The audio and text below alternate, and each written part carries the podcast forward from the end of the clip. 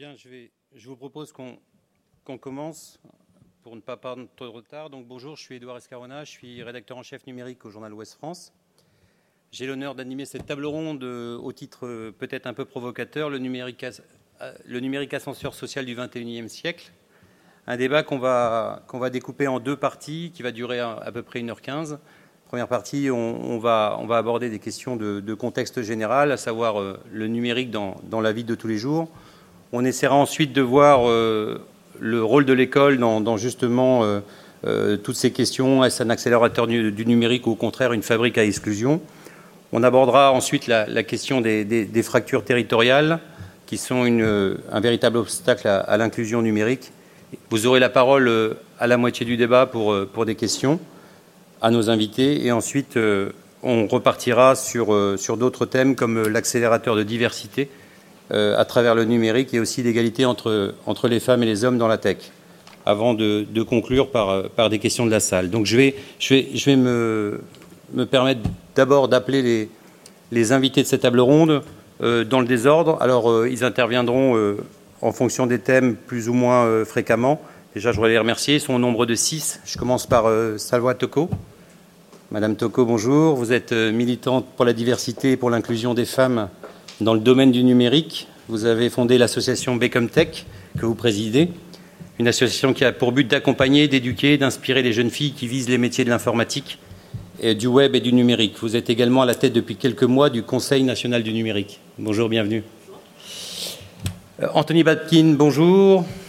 Vous êtes entrepreneur social, expert en transformation et communication numérique. Vous êtes euh, président et cofondateur de Diversity Days, une initiative qui valorise les talents de la diversité sociale, ethnique, culturelle française, accélérée par le numérique. Vous avez notamment lancé un tour de France des régions pour mettre en avant et en lumière les talents du numérique de la diversité. Bonjour, bienvenue. Bonjour. Euh, Rachid Zerouki, bonjour. Alors, certains le connaissent peut-être sous le nom du pseudo Rachid Linstit, très connu sur les réseaux sociaux, notamment Twitter. Vous êtes professeur des écoles dans les quartiers nord de Marseille. Vous êtes également chroniqueur pour différents médias, médias sur le web, Bondi Blog, Huffington Post, Ballas. Et je vous ai vu aussi chroniquer récemment pour le journal Libération, chronique intitulée euh, L'illettrisme numérique. Merci d'être venu, bienvenue. Merci à vous de me recevoir. Merci. Dipti Chander, bonjour. Alors, Dipti Chander, vous êtes GMP Process Coordinateur chez Google. Ne me demandez pas ce que ça veut dire. Vous nous expliquerez peut-être. Vous êtes surtout diplômé de l'école Epitech. Vous avez mangé du code jusqu'à plus soif. Vous présidez l'association EMA, une association qui a pour but de promouvoir la mixité dans les filières tech. Bonjour, merci d'être venu jusqu'à nous. Euh, Pierre Jacobs, bonjour Pierre Jacobs, vous êtes diplômé de Sciences Po de l'école supérieure des postes et télécommunications. Vous avez exercé depuis 99 dans de, nombreuses fonctions de direction opérationnelle au sein du groupe Orange. Vous êtes aujourd'hui directeur général de la zone ouest d'Orange, une place forte historique de la marque puisque ça représente à peu près 13 000 emplois. Bonjour, merci d'être venu. Bonjour. Et enfin, j'accueille Jacques-François Marchandise, vous êtes délégué général et directeur de la recherche de la Fondation Internet Nouvelle Génération FING, qui questionne les potentiels et enjeux de la société numérique. Vous êtes également chercheur associé au CREAD à Rennes et à l'Institut Mines Télécom. Bonjour, bienvenue. Merci à tous d'avoir accepté l'invitation. Alors, euh, on va, planter un petit peu le, décor d'un certain marginal. Aujourd'hui, le, web est devenu en, un peu plus de deux décennies une sorte de, voie, royale de la réussite ou, de fabrique à exclusion. Si les réussites fleurissent, on voit aussi euh, apparaître euh, des, phénomènes plus inquiétants, hein, et notamment environ 13 millions de Français qui sont en état d'électronisme. Donc euh, je vais commencer par vous, euh, dernier monté sur scène, Jacques-François Marchandise. On entend tous les jours que le numérique transforme nos vies, euh, mais cette transformation ne date pas d'aujourd'hui. Hein. Les premiers geeks qui rentrent en maison de retraite aujourd'hui, non? Absolument. Et donc, euh, on, a toujours l'impression d'un phénomène qui va très vite, euh, qui s'accélère, etc. Il s'accélère sur pas mal de décennies. Il est construit par euh, une histoire vraiment extrêmement longue. Et moi, je suis toujours préoccupé quand on raconte les difficultés numériques aujourd'hui sous l'angle du retard. En gros, euh, quand on a ce chiffre des 13 millions qui est mobilisateur, hein, des 13 millions de gens qui s'en sortent pas bien avec le numérique, on a toujours l'impression qu'on est en train de parler de la voiture balai euh, qui devrait se dépêcher de s'activer un peu pour attraper son retard. Et je pense que la façon dont vous avez formulé l'intitulé de la rencontre en disant ascenseur social numérique, c'est un énoncé qui va en sens inverse et je trouve ça très précieux de, le faire de, cette façon. En fait, le, la question de savoir si c'est numérique peut créer des capacités, peut permettre de euh, compenser un ensemble d'inégalités sociales. Euh, on la rencontre et, je pense qu'un des, points intéressants qui m'intéresse beaucoup dans, mes travaux, euh, c'est de dire, OK, dans quel à quelles conditions, dans quelle situation est-ce que le numérique met des personnes en capacité Et pour ça, il faut d'abord dépasser un ensemble de préjugés sociaux qui consisteraient à dire euh, les pauvres, les vieux, etc. Euh, ça s'occupe pas de numérique. Euh, c'est absolument faux, c'est absolument inexact. Et j'ajoute même que nous avons tous des difficultés numériques et que plus j'ai d'usage numérique, plus j'ai de difficultés numériques. Donc la question n'est pas celle du retard et n'est pas celle de vite, vite, vite, rattrapons le retard. sinon, dans 10 ans, 20 ans, on sera encore en train de courir après. donc les questions sociales sont la locomotive des questions numériques. Rachid Zerouki, le, potentiel émancipateur du numérique, vous le ressentez, vous, au quotidien, dans, dans, dans, votre vie, dans vos fonctions? Le potentiel, je le ressens complètement. Mais euh, vous faites bien, justement, de parler de potentiel, parce que euh, si on pose vraiment la question, est-ce que le numérique aujourd'hui est émancipateur euh, Là, j'ai vraiment des doutes. J'ai des doutes parce que on était en train de dire comment le numérique aujourd'hui bouleverse nos vies. Moi, je m'intéresse aussi à savoir comment est-ce que notre société elle bouleverse le numérique. Comment est-ce que nos, nos imperfections, on va dire nos disparités de genre, de classe, façonnent l'univers numérique Et là, quand on s'intéresse à cette question-là, on voit qu'il y a énormément de, travail à mener. Alors Pierre Jacobs, on a, on a l'impression que le numérique renforce la, la capacité d'agir, d'innover, et dans le même temps, il entraîne une exigence d'expertise qui peut rehausser finalement les, les barrières sociales et culturelles. Alors oui, il y a des potentialités très fortes du numérique et en même temps, hein, le thème parle de l'ascenseur social. On voit que euh, mon, voisin euh, citait le chiffre de 13 millions hein, de Français qui sont pas à l'aise avec le numérique. On voit qu'en même temps, on a besoin aussi de montrer la, porte de l'ascenseur social à un certain nombre de, personnes. Euh, le, nous sommes, Orange, une porte d'accès au numérique, mais c'est pas suffisant. Et les fonctions du numérique, l'apprentissage du numérique, c'est pas quelque chose d'auto-apprenant. Et la place de l'humain dans l'accompagnement justement et l'utilisation des usages est absolument primordiale. On le voit aujourd'hui dans la vie quotidienne hein, pour faire ses démarches administratives. On le voit aussi dans le monde de l'emploi. Accéder à l'emploi, valoriser son profil d'emploi passe par des outils digitaux. Et occuper un emploi aujourd'hui, certaines études le montrent, au moins 90% des emplois nécessitent des connaissances en fait euh, numériques et digitales. Donc que la conscience que nous avons, c'est qu'il euh, ne suffit pas d'avoir euh, accès au réseau, d'avoir accès à Internet. Une très grande majorité aujourd'hui peuvent l'être, quels que soient d'ailleurs euh, les milieux sociaux, culturels, etc. Mais un certain nombre de barrages aux utilisations, aux formes apprenantes en fait, peuvent créer ensuite des ruptures, des fractures et des inégalités très fortes dans notre pays. Ce qu'on a décidé, je terminerai là-dessus, c'est que la place que nous avons dans la société sur le territoire national. La place que nous avons aussi parce que euh, nous, tous les Français, quel que soit leur milieu culturel, peuvent à un moment donné avoir euh, envie d'accéder au réseau et aux outils numériques. Et la place aussi de nos salariés, citoyens, et la place des futurs métiers du numérique nous ont placés au cœur d'un système où nous essayons chaque jour d'apporter notre petite pierre pour embarquer des personnes qui ne le sont pas nativement. Alors vous avez euh, parlé d'inégalité. Le défenseur des droits Jacques Toubon, dans les colonnes de West France cette semaine, faisait euh, part de, ses inquiétudes devant une dématérialisation euh, qui se substituait un peu trop à la relation humaine. Rachid Zerouki, vous pensez quoi de, ça? Euh, moi, je suis tout à fait d'accord avec ça. Là, je pense qu'aujourd'hui, on est engagé dans une sorte de course contre la montre parce que la dématérialisation arrive de plus en plus vite et elle arrive dans un contexte où on n'a toujours pas résolu euh, certaines inégalités qui s'expriment dans le numérique. Monsieur Jacobs parlait de la différence entre l'accès et l'usage. C'est vrai que l'accès, de plus en plus, c'est en passe d'être résolu. Aujourd'hui, notamment chez les jeunes, on a euh, vraiment une très grande majorité, autour de 94% de 12 à 17 ans, qui ont un ordinateur chez eux.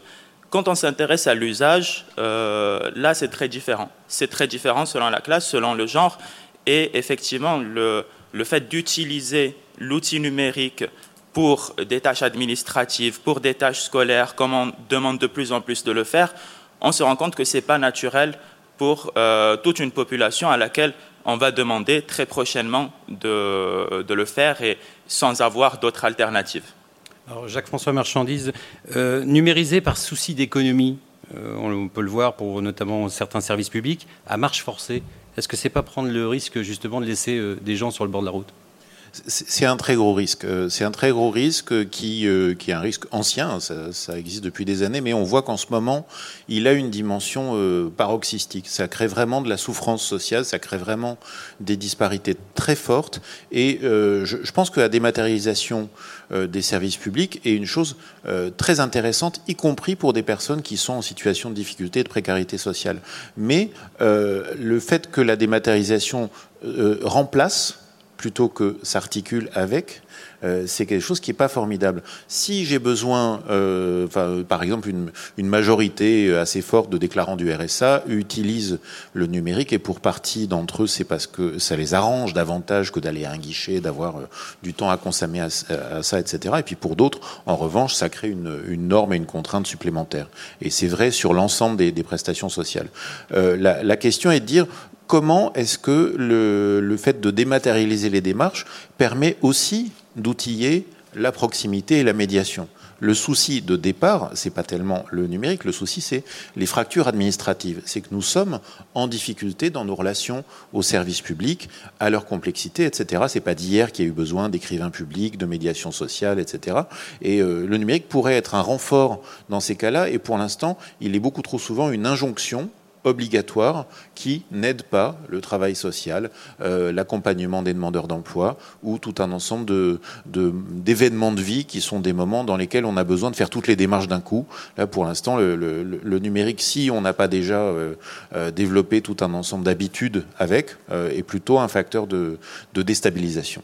Alors Pierre Jacques on, on, le voit, le, numérique peut renforcer et créer de nouvelles inégalités. Dans le même temps, il peut être une véritable opportunité pour justement réduire ces mêmes inégalités. C'est tout le paradoxe. Oui, je le pense. En tout cas, il a la potentialité de réduire les inégalités. Le numérique a un immense avantage, c'est son ubiquité. Donc il peut toucher et dépasser les principaux fossés qui existent dans la société. On parlait de fossés euh, social, euh, culturel, euh, économique. aussi, quand on oppose la ruralité aux villes, je pense qu'il y a une forme d'ubiquité du numérique qui est tout à fait positive. Et en même temps, il ne faut pas passer à une société du tout numérique sans avoir accompagné les personnes. Donc je, pense que c'est dans l'équilibre entre l'humain et le numérique qu'on va y trouver une vraie force de potentialité. Exemple dans, l'Ouest, pour être très concret, hein, on voit que l'appétence pour suivre des ateliers numériques, parfois simplement pour savoir faire une démarche administrative ou savoir rédiger et mettre en ligne un CV, hein, a beaucoup de succès. On a touché l'année dernière 12 000 bénéficiaires de, nos, de nos 1750 ateliers, et on voit que l'accompagnement est absolument nécessaire et que l'auto-apprentissage est compliqué, surtout pour une un certain nombre de personnes dans la société, pas forcément celles à laquelle on pense automatiquement. On a souvent pensé que ça concernait les personnes âgées ou celles qui étaient dans euh, des euh, qui vivaient dans des conditions sociales et culturelles peut-être moins favorisées, mais on voit que les jeunes, par exemple, peuvent avoir une approche très récréative et ludique du numérique et du monde social, mais être très très peu à l'aise pour utiliser en termes de formation en fait les différents outils du numérique. puis la dernière chose, je pourrais vous donner des exemples par la suite. Je pense qu'il faut aussi imaginer une forme apprenante tout au long de la vie. Je pense qu'on n'a pas seulement besoin de donner les clés à ceux qui ne les ont pas aujourd'hui, mais on aura besoin, dans, une, dans des modalités et une vie des technologies et des usages qui avancent très très vite, peut-être comme jamais en tout cas, en tout cas de façon très différente par rapport à ce qu'on a connu au XXe siècle, il faudra qu'on puisse accompagner avec de l'humain tout au long de la vie des habitants, tout au long de la vie euh, d'un salarié dans une entreprise, qu'on forme les personnes aux nouveaux usages, ça serait vraiment très important. Euh, Rachid Zerouki, euh, dans un pays où, les, inégalités de naissance pèsent parfois lourdement hein, sur le destin des, individus, le numérique a longtemps été présenté comme un royaume de la méritocratie. Vous y croyez à ce mythe un peu contemporain? C'est vrai, il a été présenté comme, comme, comme ceci et en on lui donnait vraiment des tâches euh, que je juge aujourd'hui trop ambitieuses. C'est-à-dire qu'on a dit au numérique euh, qu'il allait contribuer à la démocratie. On lui a dit qu'il allait résoudre nos inégalités sociales, nos inégalités scolaires.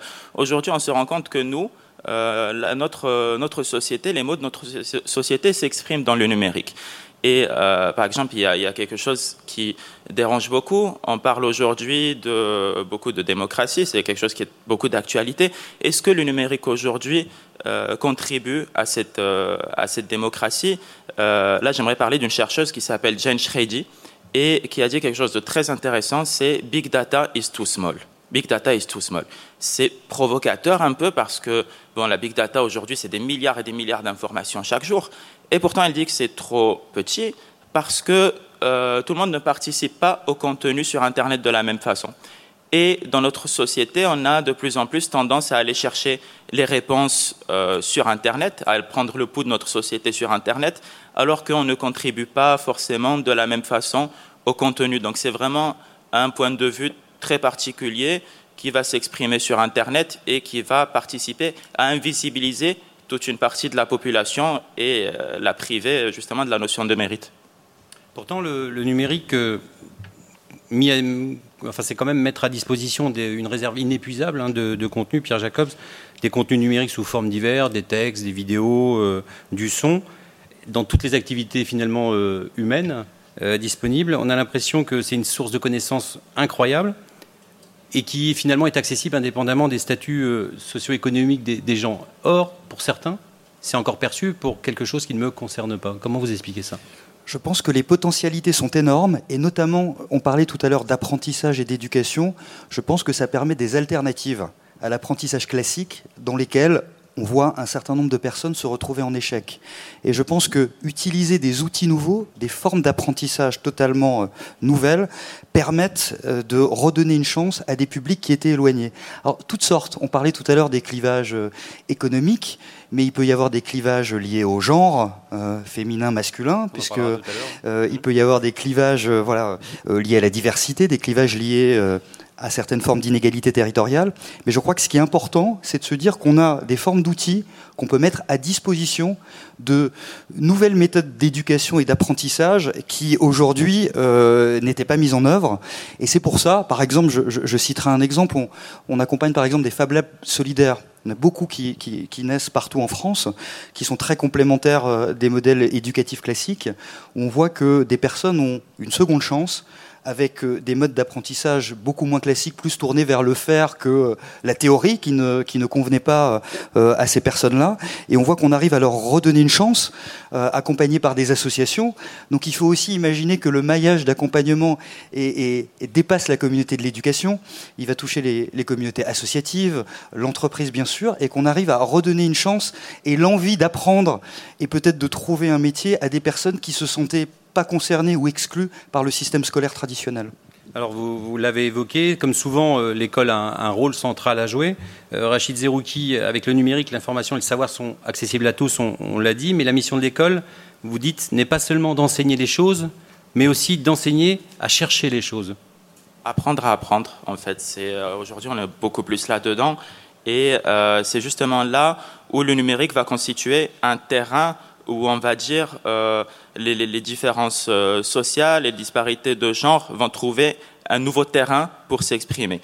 Euh, et là-dessus, je m'explique. Il y a des recherches qui tendent à montrer que les usages sont différents dans le domaine du numérique. Les populations moins aisées vont avoir davantage tendance à utiliser le numérique comme euh, un outil de communication, comme un outil récréatif, les réseaux sociaux, etc. Tandis que des populations plus aisées vont avoir euh, tendance à utiliser ça plutôt comme un outil qui va permettre d'accroître le, capital culturel, hein, pour reprendre le, concept de Bourdieu. Ils ont une disposition à voir ça comme quelque chose qui va accroître le savoir, contribuer à la connaissance. Et donc c'est là où, euh, justement c'est, peut-être une inégalité qui s'exprime dans le numérique, mais qui n'est pas créée dans le numérique. Et en ça, je crois qu'on euh, a un parallèle entre l'école et le numérique. Ce sont deux univers qui ne créent pas forcément des inégalités, mais qui euh, participent à les répandre, à les accroître. Alors justement, parmi ces inégalités, Jacques-François Marchandise, il y a le, ne serait-ce que le taux d'équipement et la difficulté à, s'équiper, euh, et c'est le cas, euh, Rachid Zerouki, vous l'évoquiez ce matin, dans, l'établissement euh, où vous enseignez. en donnant accès à tous les élèves, on le voit bien, en fonction de leur, leur, lieu de vie, leur origine sociale, on leur donne accès à des informations variées, à des ressources culturelles et pédagogiques de qualité. Or, il y a cet équipement qui pose problème. C'est-à-dire comment enseigner quand on n'a pas d'ordinateur de qualité ou des process qui marchent oui, il y, a, plusieurs choses qui se cachent derrière cette histoire d'équipement. Alors ici, à, Rennes, on, est, on est familier de, ce que ça peut donner, qui est encore un petit peu incertain quand euh, on, on donne euh, un ordinateur portable à chaque collégien. Euh, est-ce que on n'est pas en train de mettre de l'argent sur, des... Il y a eu cette opération il y a quelques années. Est-ce qu'on n'est pas en train de mettre de l'argent sur de, du matériel au lieu de le mettre sur de l'humain? Moi, j'ai toujours eu aussi l'inquiétude de me dire, est-ce que l'argent mis sur les équipements n'est pas un argent qui vient en substitution et n'empêche quand les équipements font défaut ou quand euh, au fond il y a des disparités fortes du côté de l'équipement, euh, ça crée d'assez mauvaises conditions. Euh, moi j'ai vu à plusieurs reprises, y compris du côté des équipements collectifs, y compris du côté des matériels que les associations qui font de la médiation utilisent, on a la grande difficulté que pour l'investissement ça va bien se passer, mais quand il va s'agir de changer les touches d'un vieux, d'un vieux, vieux, clavier ou quand il va s'agir de renouveler un équipement, etc. Euh, moi, je vois très souvent des gens qui le font de leur poche. Et puis l'autre chose dont on s'est parlé avec, euh, avec Rachid et qu'on constate constamment, c'est que, par exemple, les enseignants euh, se débrouillent avec leur propre équipement. On n'imaginerait pas un instant que les, les, forces de police se débrouillent avec leur propre équipement pour faire leur travail. Et on peut pas aujourd'hui raisonnablement se dire Bon, pour les enseignants, ils, peuvent se contenter du papier et du crayon. Euh, ça va pas bien se passer. Donc, à un moment donné, si on respecte euh, cette histoire-là, si on veut vraiment mettre les uns et les autres en capacité, il faut avoir euh, pour les professionnels, les enseignants, mais aussi les médiateurs, mais aussi les travailleurs sociaux et d'autres, une réflexion sur leurs équipements de travail. Il faut avoir un, un, des sujets de l'inclusion, vous savez, c'est aussi l'inclusion à l'intérieur des entreprises et des organisations. Et là aussi, la question de se dire euh, le décalage qui se joue, tout ce qui va s'apprendre par la sphère privée est très important. La question des décalages des équipements individuels des gens. Euh, mon, euh, mon, postier à 55 ans, quand il est venu me faire mon compte électronique, il m'a dit j'ai mon premier smartphone, mes doigts sont trop gros. donc sa stratégie d'évitement, parce qu'il a toujours pu se passer du numérique dans son boulot, c'était mes doigts sont trop gros. Euh, donc la question de l'équipement, elle est toujours aussi une question symbolique. Quand je n'ai pas euh, le bon équipement, j'ai une sorte de défaite symbolique, je me sens déclassé, ce qui veut dire que parfois même les classes modestes ont des équipements plus coûteux euh, en matière numérique, il y a des chiffres assez étonnants là-dessus, de taux d'équipement des familles modestes, que les familles les plus aisées. Alors Pierre Jacobs, on parle de l'inclusion numérique on parle de l'équipement, mais on, parle, on pourrait aussi parler de, l'accessibilité au, haut débit, par exemple, dans les établissements scolaires, dans, des zones plus difficiles. C'est aussi une question qui, vous, euh, est au cœur de, vos activités. Alors je, pense, et je vais le dire pas, en provocation et pas pour aller dans un sens différent de mon voisin, euh, que je ne pense pas que ce soit le problème le plus difficile euh, à dépasser, qui est celui de l'équipement. Quand on voit les taux d'équipement et quand on voit l'accessibilité aux différents réseaux, et même s'il reste, notamment sur les réseaux très haut débit, euh, fibre ou sur les réseaux très haut débit mobile, il reste un défi industriel majeur, mais qui va durer relativement peu de temps, puisque les ambitions que nous nous sommes fixés, opérateurs, euh, avec les pouvoirs publics, hein, nous amènent à un horizon qui peut paraître lointain pour certains, mais un horizon 2024-2025 où on aura un accès à très haut débit partout sur le territoire. Donc je pense que les taux d'équipement et l'accessibilité à des réseaux sûrs et rapides n'est pas le principal fossé que je peux observer. Le principal fossé, je pense, il est lié aux stéréotypes qu'on a fabriqués et à la capacité qu'on a à intéresser aux technologies numériques les plus jeunes et dès le plus jeune âge. On en parlait un peu avant ce débat avec euh, M. Quand on intervient, nous, pour euh, donner des bases de codage, de programmation à des élèves de collège, on voit très bien déjà que ça intéresse tout le monde, mais que c'est un peu une matière qui est un peu ignorée aujourd'hui, et que les premiers de la classe sont pas les plus intéressés et sont à la matière euh, de la programmation, par exemple, et qu'on arrive à susciter l'intérêt d'élèves qui sont peut-être plus marginalisés ou moins reconnus sur des euh, matières académiques, et qu'ils le deviennent parce que euh, on amène justement ces nouvelles technologies et on amène à, j'allais dire, à tripoter, à tripatouiller ces, ces nouvelles technologies. C'est ça qui est très important. Et puis on arrive aussi à dépasser.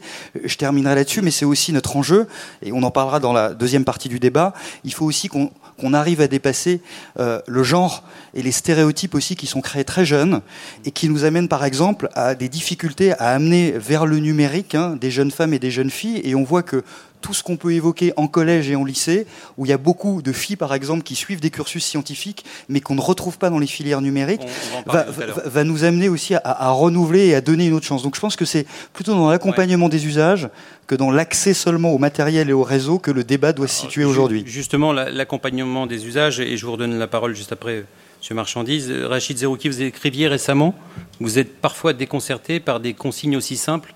Couvrir un navigateur pour des jeunes, ça paraît un peu, un peu surprenant. Vous dites on ne naît pas avec des prédispositions et, la maîtrise des outils informatiques, ça s'acquiert, ça s'apprend. Oui, euh, pendant très longtemps, on a parlé d'un concept qui s'appelle les digital natives. On s'est dit que puisque les nouvelles générations, euh, elles baignaient en fait dans le numérique depuis leur naissance, eh bien, forcément, elles vont acquérir ces compétences-là de manière un peu intuitive, voire presque innée. Et euh, moi, je me rends compte dans le cadre de mon travail euh, quotidiennement, ce n'est pas le cas. Il ne suffit pas de baigner dans le numérique pour avoir des compétences dans le numérique. Euh, je me rends compte que voilà des tâches aussi simples qu'ouvrir un navigateur ou même de faire un point sur un clavier, ça pose un problème à des personnes, à des élèves qui sont quotidiennement sur Snapchat ou en train de jouer à Fortnite.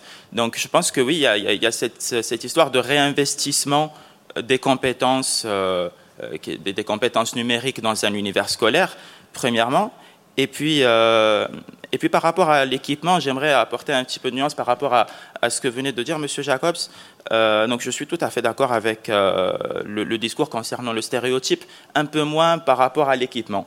Et moi, c'est quelque chose que je vois effectivement dans mon travail. On parle beaucoup du concept de bring your own device. Euh, et normalement, c'est censé s'appliquer aux élèves. c'est vrai qu'en tant que professeur, on a ce problème d'équipement. Ce n'est pas parce qu'on est aujourd'hui sur une fracture numérique de second degré, c'est-à-dire qui touche l'usage, pardon, qu'il faut ignorer la fracture numérique euh, classique. Et euh, je, je m'appuie aussi sur des chiffres pour dire ça. Quand il y a eu un sondage dans l'Académie de Paris, on s'est intéressé aux professeurs qui n'utilisent pas trop le numérique.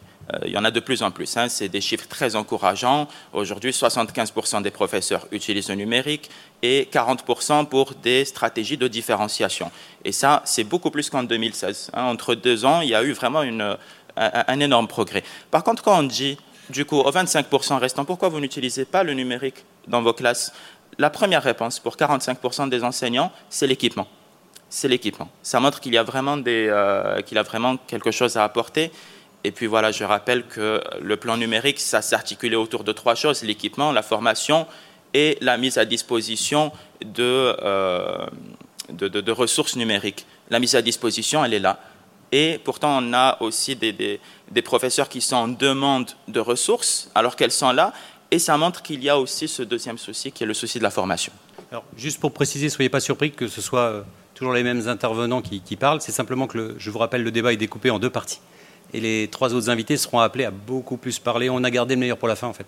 Euh, est-ce que je peux me permettre Bien sûr, je vous en prie, sur, ce, sur ce dernier point euh, Alors, je suis pas du tout professeur, mais j'ai eu l'occasion effectivement de pas mal travailler avec les établissements scolaires euh, dans un département assez, assez emblématique, la Seine-Saint-Denis.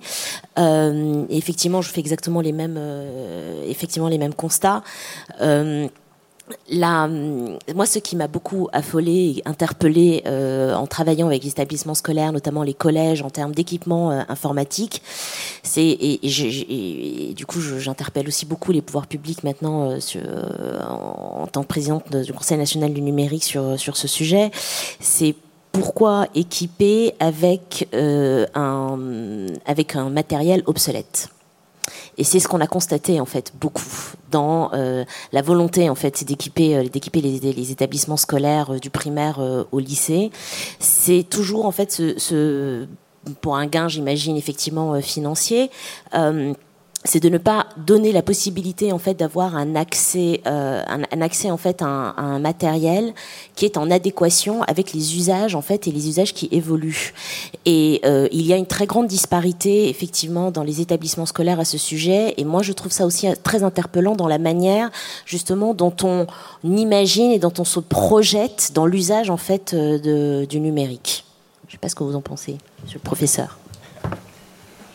Ah c'est super, j'ai plus rien à faire. Non, moi je suis complètement d'accord avec ce qui vient d'être dit. Euh, effectivement, il y, a des, il y a des équipements qui peuvent paraître aujourd'hui obsolètes. Je crois qu'il y a un, un, réel travail de communication à avoir entre euh, les personnes qui conçoivent les outils numériques, entre les personnes qui les utilisent et entre les personnes qui les mettent à disposition. C'est vraiment un problème de communication. Aujourd'hui, on se rencontre, euh, tout à l'heure on parlait euh, en coulisses des systèmes d'exploitation. Euh, je crois qu'il faut euh, qu'à l'école, on utilise un système d'exploitation qui est utilisé ailleurs, qu'on ne donne pas, justement, à l'école, on a ce, piège de la scolarisation des choses, on a tendance à trop cloisonner les savoirs, alors que ailleurs, ils se construisent aussi. Donc je crois qu'il faut s'inspirer de ce qu'il se passe ailleurs, le ramener à l'école et créer ce, pont. Alors, puisque les femmes ont pris la parole, je vais leur laisser. Euh, on parlait tout à l'heure de l'apprentissage, notamment l'apprentissage d'initiation à la programmation euh, informatique, par exemple, à, à l'usage, à l'apprentissage du code. Aujourd'hui, apprendre le code, c'est un peu l'ouverture au monde. Je rappelle que euh, un CAPES d'informatique va voir le jour prochainement. Est-ce qu'il faut apprendre le code dès le plus jeune âge? Oui. Oui? La réponse c'est oui. C'est même pas non, c'est oui. Il faut apprendre le code. Et euh, aujourd'hui, euh, le code c'est un peu euh, le français. C'est un peu comprendre ce qui se passe derrière ces ordinateurs, ces systèmes d'exploitation, ces applications. Et je pense qu'on ne peut pas passer à côté de cette innovation qui va qui crée aujourd'hui et, et qui va créer le monde de demain. Donc je pense que c'est essentiel pour les filles comme les garçons d'apprendre à coder. Alors on, parle de, production de, contenu aussi, et notamment, euh, c'est une question centrale, Jacques-François Marchandise, euh, produire aujourd'hui, c'est notamment produire via les réseaux sociaux. Si on n'est pas aujourd'hui sur, ce, sur ce, cet aspect du numérique, est-ce que c'est pas être un peu à l'écart de, de, de bah, du monde tel qu'il bouge Est-ce qu'il y a aussi un apprentissage des réseaux sociaux selon vous Il y a un apprentissage des réseaux sociaux, il y a un apprentissage de l'information, il y a un apprentissage des systèmes techniques. Il y a pas mal d'apprentissage à faire. Je ne pense pas qu'il euh, s'agisse de se demander qu'est-ce que chacun doit apprendre tout seul dans son coin. Euh, L'apprentissage, c'est deux choses. C'est d'une part euh, que pour être euh, autodidacte, il ne faut pas être seul. Euh, on suppose que le numérique est un grand self-service avec plein de possibilités de connaissances, d'informations, euh, de, liens sociaux, etc. Le, la chose la plus clivante socialement, c'est le self-service. Donc euh, les, euh, les, usages qui se passent bien, c'est les usages des gens socialisés qui peuvent demander un coup de main à un copain, qui peuvent se tromper ensemble, etc., qui ont ce qu'on appelle du capital social. Et donc à partir du moment où on a ça, on peut euh, être autodidacte. On peut se débrouiller sur les réseaux sociaux, se débrouiller avec les démarches en ligne, se débrouiller pour comprendre pourquoi ma machine euh, fonctionne pas, voire même apprendre le code en autodidacte, ça, ça, ça, se fait. Mais on, on, a, on est presque jamais autodidacte tout seul. C'est une pratique socialisée. Et la deuxième chose qui est vraiment importante, euh, c'est que euh, le numérique est vécu de façon heureuse et apprenante quand c'est des pratiques. Pratiques du code, euh, pratique dans les Fab Labs. Hein, euh, Pierre en parlait tout à l'heure. Euh, à, à, Rennes 2, on a mis en place un, un, un, un EduLab qui est en fait un Fab Lab installé sur le campus de, de Villejean et, euh, et, et, dans lequel on développe tout un ensemble d'usages euh, socio-éducatifs, pédagogiques, apprenants, etc. et qui convoque en plus l'intelligence de la main. Euh, et, je trouve ça vraiment important de se dire euh, on, va être heureux et euh, se développer parce qu'on aura des pratiques et la connaissance c'est des pratiques. Euh, une autre connaissance dont on n'a pas parlé c'est l'éducation aux médias et à l'information. Savoir se débrouiller avec la surabondance d'informations, savoir qualifier des sources, etc. On s'en sort beaucoup mieux si soi-même on en est un praticien. Euh, corrigeons euh, des fautes de Wikipédia quand on les trouve, euh, c'est déjà une micro-pratique. Ce qui est en train de se jouer de façon très amusante avec les, avec les applications, vous savez, pour la, consommation, Yuka, Open Food Facts et ainsi de suite, c'est que nous, nous sommes les gens qui documentons euh, ce qu'il y a sur la boîte de maïs, la sauce tomate et ainsi de suite, parce que tout simplement, ça se fait pas tout seul. C'est une équipe à la base bénévole qui le fait, et il y a tout un ensemble de pratiques ordinaires que nous pouvons avoir. Et ce qu'on voit, c'est que dès qu'on passe du côté d'une pratique numérique, même légère, dans un cadre associatif, dans un cadre familial, etc., euh, tout change dans euh, le regard et l'intimidation par, le, numérique. Je veux dire, ça, ça se passe mieux quand on passe du côté actif. Il faut savoir que la connaissance ou l'information ou les réseaux sociaux, c'est des pratiques sociales, c'est des pratiques de la connaissance, c'est des pratiques de l'info. Tant qu'on subit, on est malheureux. Alors, apprentissage, usage, équipement, mais aussi, euh, Pierre Jacob, décloisonnement parce que l'éducation nationale ou l'enseignement supérieur gagnerait à travailler davantage avec les entreprises du numérique, selon vous? Alors elles le font. J'ajouterais juste un point parce que je, partageais tout à fait ce que vous disiez. J'ajouterais quand même que le numérique permet aussi d'accéder à des ressources éducatives qui étaient un peu privatisées jusqu'à présent. Et, euh, par exemple, la Fondation Orange a décidé de, mettre à disposition notamment des associations, mais aussi de les, accompagner, hein, euh, des milliers de références comme des MOOC par exemple, qui permettent aussi, euh, euh, notamment au monde associatif, de trouver des contenus pédagogiques différents et, libres et gratuits. Donc ça, ça me semble important aussi de, le dire, parce que les acteurs sont nombreux sur le territoire, mais manquaient un peu de, ressources, de ressources pédagogiques. Alors oui, euh, la relation entre le monde enseignant et le monde de l'entreprise est très important aussi, et certainement que ce sont deux mondes. Moi qui suis issu d'une longue famille d'enseignants et qui ai euh, créé quelques frayeurs au début quand mes parents ont appris que j'allais rejoindre le monde de l'entreprise, j'ai vu et vécu à quel point il y avait un fossé traditionnel entre les enseignants et le monde de l'entreprise.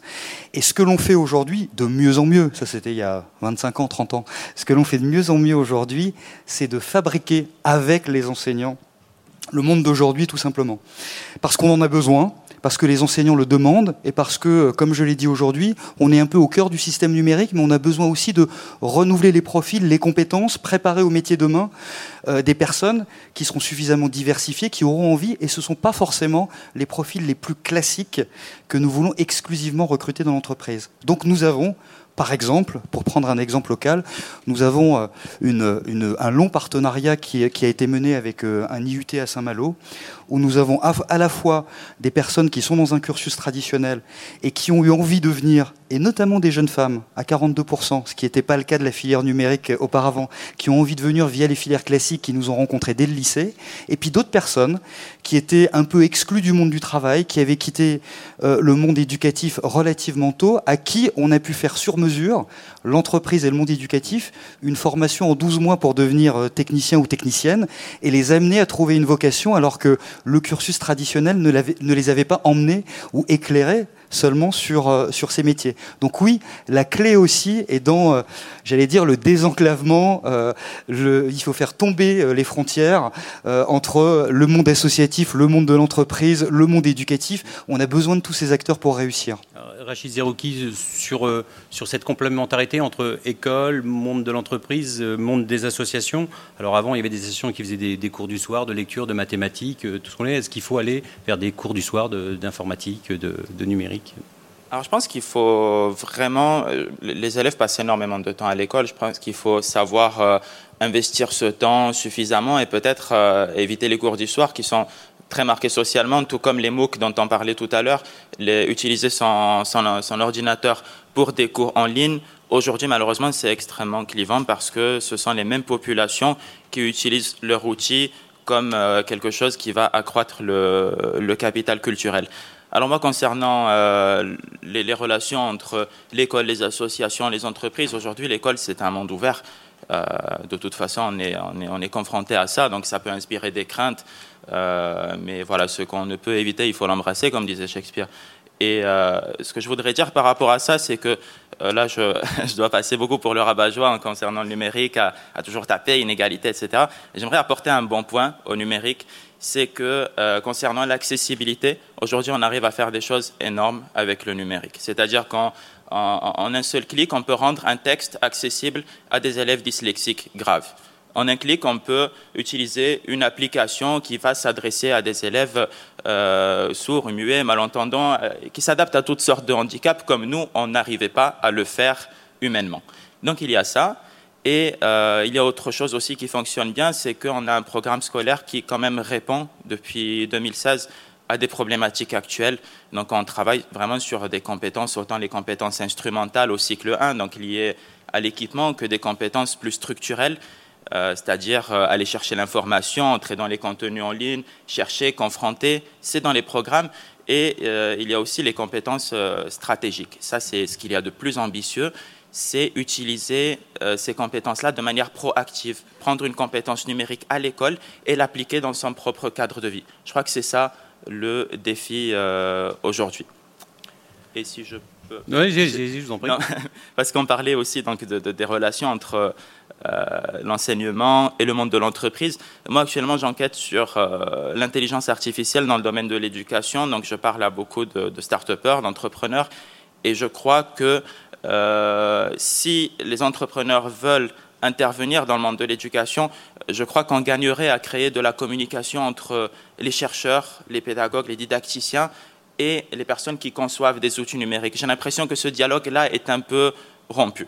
Voilà, c'est ce que j'avais tendance à. Très bien. Alors, avant d'enchaîner et de prendre quelques questions de la salle, si, des questions, euh, euh, si vous avez des questions, on a parlé donc de, l'école, on a parlé de, de, l'accès euh, au savoir numérique. Il y a aussi cette, réalité qui, est l'inégalité territoriale par moment. J'aurais posé une question, Madame Toko.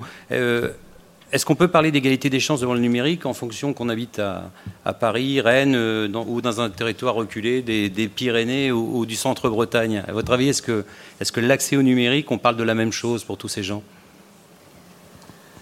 Merci. Merci pour la question. Euh, euh, non, il y a effectivement une inégalité d'accessibilité structurelle et de l'infrastructure hein, au, numérique. pour autant, je euh, ne suis pas une militante de tout numérique malgré mes fonctions. Euh, je, conçois pertinemment euh, qu'on puisse continuer à, avoir en fait certaines zones blanches sur des sur des territoires et parce que le numérique peut être très isolant.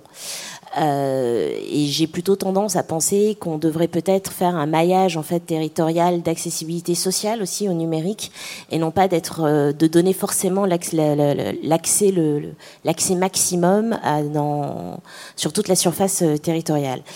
Euh, après, encore une fois, et on revient en fait sur les sujets qu'on, les sujets en fait euh, dont on discute depuis ce matin, c'est cette, euh, cet accès pour en faire quoi, avec quel type d'usage et,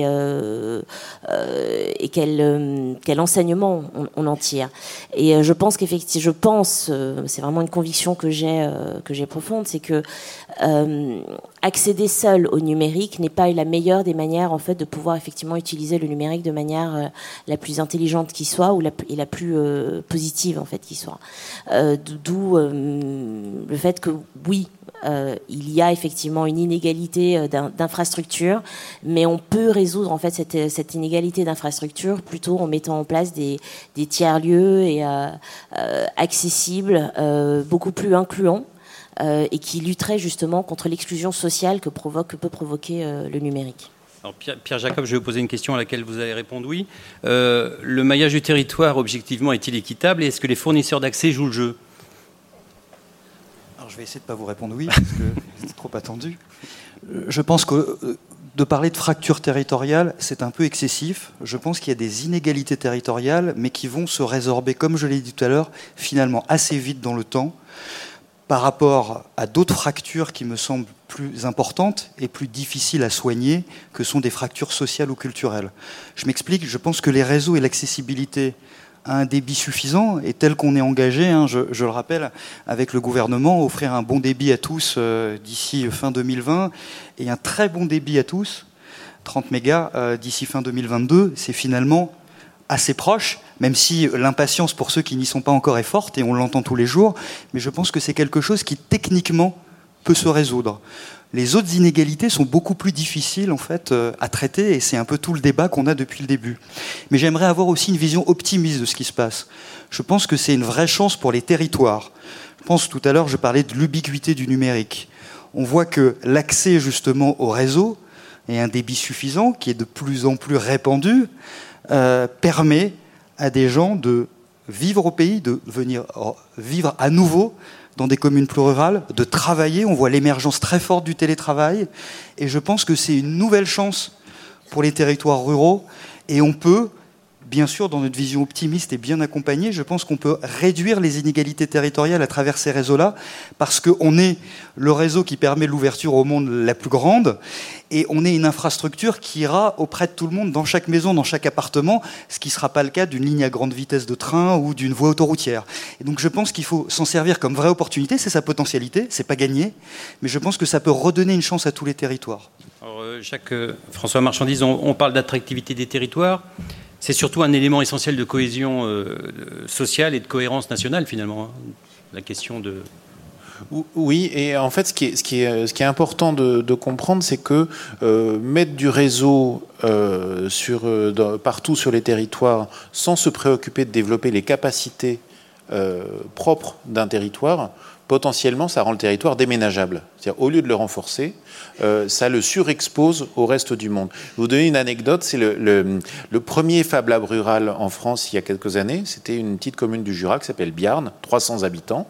Et quand j'en discute avec l'auteur de cette initiative, euh, Pascal Minguet-Deschamps, il dit Mais en fait, euh, je lui dis Mais comment, tu as réussi vous, aviez du réseau et tout ça Il dit Non, non, c'était la seule chose qu'on a pu faire localement sans avoir de connexion. Et de fait, ça nous a entraîné dans des pratiques collectives, sociales, etc. Et aujourd'hui, quelques années plus tard, il y a un réseau de Fab Lab en Franche-Comté qui est assez, assez dense, euh, qui a permis de créer de la compétence et de la capacité. et, et en fait, c'est beaucoup plus intéressant de travailler d'abord d'abord sur le développement endogène du territoire, alors que le discours dominant, c'est dire attractivité, rayonnement, c'est-à-dire toujours se situer par rapport au lointain. Moi, je pense que c'est important, euh, avec le numérique, de travailler le premier kilomètre, les liens de proximité, euh, les liens sociaux qui nous constituent, les formes collectives de la société. C'est ça qu'on a besoin de travailler en ce moment. C'est nos formes collectives, nos formes de cohésion, les proximités. Il y a par exemple en ce moment un énorme enjeu euh, qui est la question qu'on appelle cœur de ville, qui est la question de la, douleur et la difficulté du commerce de centre-ville, qui est lié à plein, de choses euh, antérieures, extérieures, à commencer par euh, l'étalement urbain, les grandes surfaces commerciales et ainsi de suite, et dont je suis pas complètement sûr que Amazon ne soit pas un effet amplificateur complètement prédateur. C'est ça que quand, en plus, je vois qu'on arrive à mettre des enceintes connectées dans nos chambres et dans celles des enfants et dans tout un ensemble de fonctions je suis très très inquiet. Donc ce que je veux dire par là, c'est qu'il pourrait y avoir une, contribution nette euh, du numérique au circuit court du territoire. Il pourrait y avoir une contribution nette du numérique aux communautés de pratique sur un territoire. Et euh, si je prends un exemple d'une technique qui est le Wi-Fi, tout le monde pense que le Wi-Fi c'est une technique d'accès à Internet. C'est pas du tout vrai, c'est une technique de réseau local. Euh, c'est-à-dire que nous pouvons faire dans cette salle, imaginons que tous les réseaux du monde tombent, euh, nous pouvons faire dans cette salle euh, du réseau local Wi-Fi sans avoir du tout besoin d'accès à Internet, et là on sera en très très haut débit. On ne le sait pas suffisamment. Je veux juste me placer un tout petit peu en prospective. Est-ce que nous sommes en train de faire les efforts adaptés au monde de demain? Le monde de demain, c'est pas un monde du toujours plus et de l'open bar. Euh, on, pense que on va être dans, il va suffire de développer euh, de la croissance, euh, des moyens techniques, etc. C'est fini cette histoire-là. C'est-à-dire que dans le monde de demain, l'énergie c'est rare. les ressources fossiles, c'est rare. Les matériaux pour faire les, les équipements, c'est rare. Euh, donc, nous avons besoin de nous engager dans des approches de sobriété numérique, d'un numérique qui est réparable, qui est résilient, dont on sait ouvrir le capot et qui n'est pas euh, une espèce de fuite en avant. On a besoin donc d'insister sur un numérique euh, autour duquel nous créons de la capacité collective. Merci beaucoup. Est-ce que on va profiter d'une petite pause et remettre de l'eau à ceux qui auraient épuisé leur stock Est-ce que vous avez des questions? Oui, monsieur. un micro va arriver. Je ne sais pas si on a des bouteilles d'eau quelque part. Oui, je ne sais pas si vous allez revenir là sur les, affirmations par lesquelles, euh, pour. Euh, alors, moi, je, je, travaille euh, à la même table, à la même place de, des personnes qui sont sur la tribune. Est-ce que vous allez revenir sur cette affaire où là, franchement, moi, je suis assez sceptique sur l'idée que pour utiliser le numérique, il faut coder et globalement, c'est une obligation. Euh, c'est ce qui a été dit effectivement sur une personne à table à tout à l'heure. Parce que là, je me permets quand même de, poser deux questions. Là, je vais être affirmatif. Hein. Euh, avant le numérique, dans les années 80, il y avait l'informatique. Et dans les années 80, on s'était dit que pour utiliser l'informatique, il fallait que les enfants apprennent à, savoir comment ça devait fonctionner un microprocesseur, et il fallait qu'ils qu'ils apprennent à développer. Ça a été l'ornière une ornière pédagogique dans laquelle une partie du mouvement enseignant et du mouvement d'éducation populaire s'est enfermée. Et pour les plus anciens, c'était le développement de l'âge du logo, qui a été vite, effectivement, effectivement abandonné. Et ça, moi, je sais pas. J'espère que vous allez revenir, parce que je vais terminer. moi, si euh, pour apprendre à ma mère à aller sur Internet, il a fallu, il a fallu que je lui apprenne effectivement comment fonctionne Internet et comment fonctionne un PC. C'est comme si vous demandiez à quelqu'un avant d'utiliser un téléphone portable faut qu'ils sachent comment fonctionnent les antennes radio. Moi, je pense que ça, c'est un mur. Cette démarche pas pédagogique, à mon avis, elle est très mauvaise. moi, j'ai surtout compris que l'apprentissage du code était un plus pour ceux qui le souhaitaient. J'ai pas compris que c'était un préalable à l'utilisation du numérique. Mais je vais laisser Deep voilà. C'est exactement ça. Alors, alors ce que j'ai dit, la question était est-ce que c'est important de, de, savoir coder? J'ai dit oui, c'est important dans le sens pour comprendre comment sont constitués nos téléphones, les systèmes d'exploitation il faut encourager plus de femmes et bien entendu des, garçons aussi à aller dans la tech et comprendre comment sont créés ces outils. Mais en aucun cas, on a tous besoin d'être développeurs ou développeuses.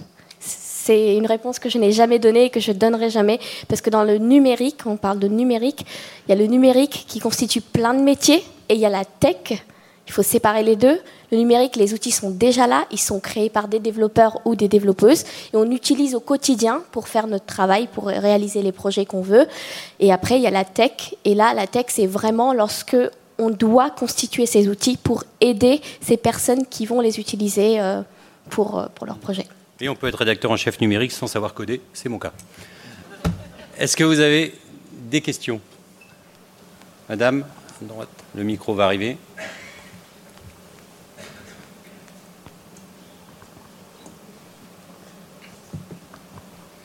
Bonjour.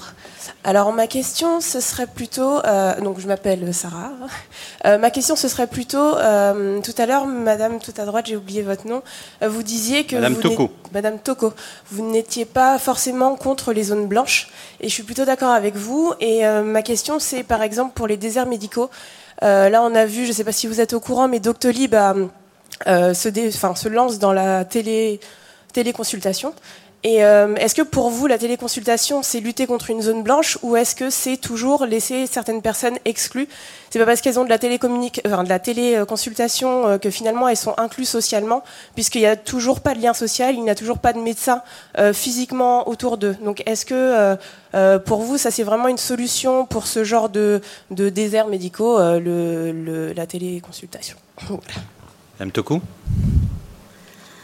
euh, merci pour votre question. Euh, alors là, effectivement, la, santé fait partie des, sujets en fait euh, qu'on aborde, qu'on beaucoup au Conseil national du numérique. On a d'ailleurs monté un groupe de travail spécifique sur sur le sujet. la santé doit être accessible à tout le monde, effectivement, et la la e-santé peut être une réponse à, au, au, désert, au désert médico-physique.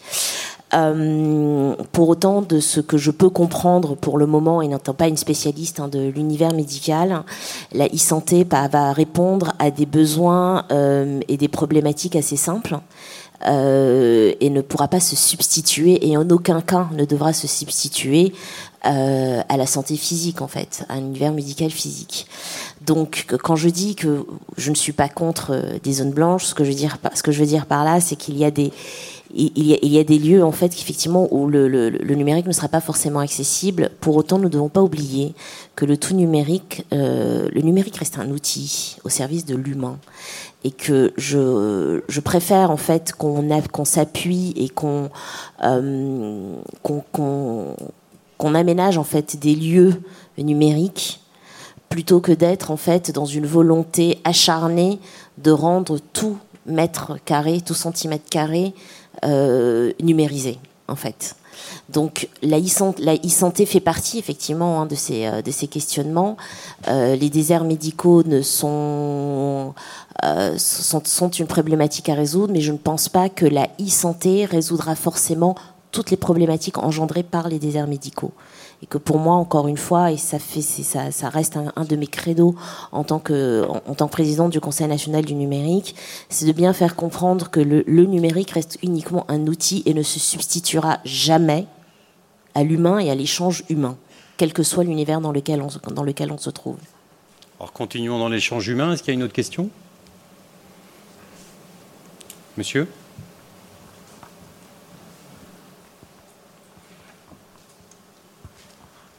Oui, euh, au cours de ces débats, j'ai constaté qu'on a utilisé beaucoup d'anglicismes et qu'à certains moments, on peut déconnecter. Est-ce que quelqu'un peut répondre en anglais à monsieur? Ah, C'est vrai que le numérique est très anglais. c'est vrai. Euh, on n'a pas dit digital, c'est vrai, on utilisait le terme numérique, on n'a pas dit digital. Euh, oui, c'est vrai que c'est un sujet. Euh, et apprendre à coder, c'est apprendre à coder en anglais. Parce qu'il n'existe pas en fait de langage de code, de langage en tous les cas, à la mode aujourd'hui, qui soit français. Je vous donne la parole tout de suite, M. Zerouki, et je vous encourage à rester au concours de start-up, vous verrez que c'est encore pire. Start-up, voilà, start-up. Oui. C'est juste après. Moi, monsieur, c'est vrai que je, je, me sens visé parce que j'ai utilisé beaucoup d'anglicismes, mais euh, c'est pas par, euh, par plaisir, en fait. Et j'ai fait le même constat que vous. Quand je fais mes recherches, par exemple, là, je tombe sur des sujets comme l'adaptive learning. Et euh, quand je m'intéresse à ce que c'est l'adaptive learning, je me rends compte que en fait, c'est un anglicisme qui est utilisé pour quelque chose qu'on fait depuis la nuit des temps dans l'éducation, c'est la différenciation. Euh, et, justement, je crois que c'est là où on voit qu'il manque de la communication entre les entrepreneurs euh, et nous. C'est qu'on parle de la même chose. Et c'est vrai que les entrepreneurs, ils ont tendance à croire qu'ils ont inventé euh, la différence. Et si je peux me permettre, j'aimerais aussi parler de. On a parlé de la e-santé et des craintes que ça peut engendrer d'utiliser ça pour remplacer des moyens humains. Et c'est une crainte, je crois, qu'on qui, est légitime aussi dans le monde de l'éducation. Euh, on a des outils aujourd'hui qui se disent capables de résoudre des problématiques aussi graves que l'illettrisme. Et euh, effectivement, on peut avoir peur que du coup on se dise, bon, ça, va résoudre l'illettrisme, c'est moins cher que de l'humain, et on risque de répondre à des besoins humains avec euh, des, outils purement numériques. Je crois qu'il y a quelqu'un qui a pris le micro là-bas, au fond. Euh, oui, c'est. Je... Juste, je précise, il y aura une autre session de questions après. Donc, euh, comme on va devoir avancer dans le débat, peut-être que votre question, vous la poserez à la fin, monsieur, à moins que ça concerne les thèmes abordés déjà précédemment, mais je vous en prie. Oui, je, là, je fais écho au terme de, e-santé, mais vu de, de, notre côté, du côté utilisateur.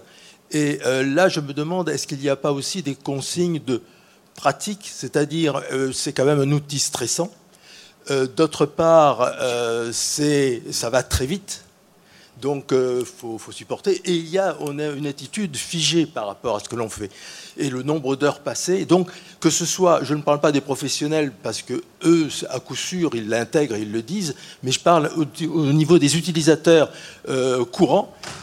Est-ce qu'il n'y a pas donc des conseils à donner ou des limites à donner dans l'usage qui est fait pour sa personne? Monsieur Marchandise? Vous n'êtes pas spécialement sur, le, sur la santé quand vous parlez de ça. Vous parlez de l'ensemble de l'ensemble sur, le, la terre à soi, c'est-à-dire est-ce qu'il faut, est-ce qu'on peut y rester des heures euh, là? Est-ce qu'à un moment donné, on n'en a pas plein la tête, il faut aller prendre l'air? Est-ce que, alors, oui, en effet, il y, y, a un sujet. Alors c'est beaucoup traité, par exemple, euh, par certains euh, certains auteurs sur les, la question des, des, pratiques numériques des, des enfants, et ça l'est moins souvent pour les adultes. Et au fond, on peut dire presque la même chose. Hein. Ce que dit, par exemple, quelqu'un comme comme Serge Tisseron, euh, qui est un des plus radicaux sur le fait de dire, euh, s'il vous plaît, 0% d'exposition des enfants avant 3 ans et le moins possible. Enfin, il a du 3-6-9 dans, dans, les, dans les âges de la vie. Il dit aussi une autre chose, c'est que c'est pas tellement le temps qu'il faut réguler, c'est la conscience de ce qu'on fait. Euh, c'est-à-dire, quand vous avez passé deux heures devant votre écran, est-ce que vous êtes capable de raconter par où vous êtes passé. Euh, et donc, une part de ce qui est intéressant à construire pour maîtriser ces usages, c'est la maîtrise de son propre temps et, euh, la, maîtrise de cette interaction. Alors, moi, je vois plusieurs choses à raconter là-dessus. La première, quand euh, j'enseigne à des étudiants en master à faire des recherches sur des moteurs de recherche, pourquoi je le fais Parce que euh, arrivé en master, on ne sait pas encore utiliser un moteur de recherche. C'est une chose beaucoup plus complexe qu'il y paraît. Euh, au fond, euh, on gagne beaucoup de temps, précisément, à utiliser un papier et un crayon et à se dire à propos qu'est-ce que je cherche? la pulsion euh, je rentre dans le champ de recherche de comment s'appelle le moteur euh, le plus utilisé. J'ai complètement oublié. Quant peut-être. Euh, quand je vais utiliser un, moteur connu, eh ben, si je commence par chercher une réponse avant de connaître ma question, ça va pas bien se passer. Il y a quelque chose qui est de l'ordre des techniques de soi quand on travaille avec les outils numériques. C'est la première chose. La deuxième chose, c'est est-ce que le numérique doit nous faire oublier l'attention à l'autre? L'altérité. Et c'est une des choses qu'on voit et qui est tout à fait sinistre euh, dans, les, dans, tout, dans certains échanges en ligne, mais qui est vrai depuis l'existence de l'email, depuis l'existence du message électronique. Euh, le, celui qui l'envoie pense qu'il parle, celui qui écrit pense qu'il reçoit un écrit, voire une lettre recommandée. Euh, ce qui veut dire que je ne compte pas le nombre de brouilles, le nombre de malentendus privés, professionnels, amicaux, conjugaux, euh, qui sont dus à cette dissymétrie entre l'émetteur et le récepteur. Donc l'attention à l'autre, euh, ça se travaille, et le fait de se dire, dans les conversations dans lesquelles je suis, à propos, il y a des règles du jeu. il y a des règles sociales. Les usages, c'est des pratiques socialisées, c'est les us et coutumes. Il y a des us et coutumes. Si on sort de ces us et coutumes, on n'est pas dans une sphère de confiance. Euh, donc échangeons librement quand il y a des conditions de confiance. Quand il n'y a pas de conditions de confiance, n'entrons pas dans la discussion euh, dans des espaces dont, euh, qui, qui, sont des espaces sans règles. Ça ne peut pas fonctionner. Et voilà, ces, ces approches-là, c'est comment est-ce que je fais avec moi-même, qu'est-ce que je suis, comment j'ai la conscience de ce que je suis en train de faire, plus que du temps, la conscience. Mmh. Comment est-ce que je fais avec l'autre Comment est-ce que je fais avec les règles des outils dans lesquels je suis Merci beaucoup. Monsieur, je note que vous aurez la première question de la deuxième phase, mais j'aimerais avancer un peu pour permettre notamment à, ceux qui ont moins parlé de pouvoir s'exprimer. Euh, Anthony Botkin, jusque dans les années 90, le rêve de beaucoup de jeunes, c'était euh, de devenir artiste, sportif de haut niveau, euh, chanteur, trader, notamment aujourd'hui grâce au numérique dans les quartiers populaires, beaucoup rêvent de monter leur boîte. C'est un peu nouveau. vous l'avez constaté, vous, à travers vos, vos, différentes activités. Alors certains rêvent de devenir youtubeur hein, parce que c'est pratique, c'est pas, facile et, ça, et ça permet d'être, euh, grâce au numérique, connu très rapidement. C'est la force des réseaux sociaux. Qu'est-ce que le numérique a changé dans les quartiers populaires euh, bonjour à tous. Déjà, moi, je, tiens à vous remercier pour le thème de, la conférence. Je, le trouve tellement d'actualité. Je pense qu'on est dans un, momentum. Euh, important de, cette révolution numérique. Mais les, éléments précédents de, donnés juste avant sont, assez évocateurs de, cette rupture ou cette opportunité possible. Euh, et, en fait, comme dans une grande révolution, on fait un espèce de bilan en se disant tiens, il y a les grands gagnants, il y a les grands perdants, il y a ceux qui ne reviendront pas de la révolution. Euh, et, aujourd'hui, c'est vrai qu'il y a un état des lieux sur, euh, sur la tech en France. Euh, et force est de constater qu'on on voit très peu déjà de femmes représentées dans la tech. Elles sont moins de 10% lorsqu'il s'agit de créer son entreprise. Et alors, je ne vous parle pas de diversité culturelle, sociale, ou encore des gens qui sont représentatifs de la diversité du type quartier prioritaire de la ville, région rurale. Pour répondre à votre question, je crois qu'artiste, c'est un métier à part entière, c'est être entrepreneur aussi. Euh, quand vous me parlez d'entrepreneurs des quartiers, euh, je pense à Niska, par exemple, qui est né à Évry, la même ville dans laquelle j'ai grandi. Et ce garçon fait travailler des gens, a inauguré le maillot du PSG, etc. Donc déjà, euh, pour moi, être artiste, c'est aussi être entrepreneur. Mais je pense qu'aujourd'hui, le numérique va permettre à un certain nombre de personnes qui sont dans les quartiers, qui sont dans les régions rurales, de pouvoir rêver un peu plus. pourquoi? Parce que le numérique casse des frontières. Alors depuis tout à l'heure, effectivement, il y a à la fois deux, points de vue. Hein. Il y a le verre à moitié plein ou à moitié vide. Euh, moi, je le vois à moitié plein parce qu'aujourd'hui, euh, le numérique représente 80 000 emplois en France, euh, et dont certains qui n'ont pas été pourvus. Donc, c'est une promesse auprès des, gens de quartier. Et surtout, c'est une promesse par rapport à toutes les innovations qu'on a aujourd'hui entre les mains. Je crois que je vois beaucoup de gens avec leur smartphone. les quartiers sont extrêmement bien équipés en smartphone aussi. Les régions rurales, les agriculteurs sont les plus équipés quasiment parce qu'ils connaissent cette fracture. Donc le téléphone, c'est le premier moyen de, connaître euh, de connaître l'actualité, la météo, enfin tout. C'est voilà, c'est l'outil du quotidien. Ce que je veux dire par là, c'est que ce numérique-là peut être une chance pour plein de gens de réinventer son quotidien. Faut-il encore le faire savoir? Faut-il encore donner des rôles modèles, donner à voir des rôles modèles qui sont représentatifs de cette diversité? Donc il y a tout un travail à faire. Euh, est-ce que la jeunesse aujourd'hui des quartiers rêve? Je ne sais pas. Euh, je, sais en tout cas que grâce au numérique, elle peut, elle peut au moins prétendre devenir créateur d'entreprise, pas seulement sur les segments où on les a le plus vus parfois, à savoir artistes, à savoir euh, euh, peut-être, j'en sais rien, footballeur, etc. On peut dire aux jeunes de quartier de rêver parce que le numérique va leur permettre de créer d'autres types de jobs et d'autres types de, rêves, à savoir créer sa boîte, créer sa plateforme numérique, une application, réinventer un peu son quotidien. Donc c'est une opportunité. Alors, Madame Tocco, euh, Anthony Batkin vient de le dire, l'univers d'un jeune qui sortait euh, il y a 20 ans de, son quartier. Ça se résumait souvent son horizon à, son quartier. Aujourd'hui, on a l'impression qu'il a accès au monde entier grâce à son smartphone. Vous l'expliquiez, M. Babkin, pratiquement tous les jeunes ont aujourd'hui, dans quel que soit le territoire, un, smartphone. Est-ce qu'aujourd'hui, avec un smartphone, des idées du travail, on peut se hisser au sommet de la pyramide sociale? Est-ce que c'est pas un peu illusoire? Oula, j'ai droit aux questions les plus difficiles. Hein. non. C'est parce que je sais que vous êtes la plus intelligente. Ah, Flatteur. Euh, Un peu moins pour nous. Non, je pense que le numérique est une opportunité comme, euh, comme la téléphonie a été une opportunité, comme l'électricité a été une opportunité, comme euh, voilà, chaque révolution industrielle, technologique a été une opportunité. Euh, la différence que je ferai avec le numérique, c'est que pour pouvoir en faire une opportunité qui permet justement d'accéder et d'être un, un, un, accélérateur de l'ascenseur social, c'est vraiment d'en comprendre en fait les tenants et les aboutissants et tous les enjeux, ce qui n'est pas forcément effectivement quelque chose d'inné. Euh, on l'a vu, hein, euh, je vais encore utiliser un anglicisme, euh, on ne naît pas un digital native, on ne naît pas, avec dans l'ADN la face le, code d'usage d'une tablette ou, ou d'un smartphone. Moi, je ne suis pas née en sachant ouvrir une porte. J'ai regardé les gens ouvrir des portes pour apprendre à ouvrir des portes. le numérique, c'est exactement la même chose. Donc oui, le numérique peut être un, accélérateur pour peu qu'on sache en fait l'utiliser. Et on le voit effectivement, euh, on, le, voit effectivement dans certains, euh, sur certains types en fait de d'entrepreneurs qui, euh, qui, a, qui, a, émergé.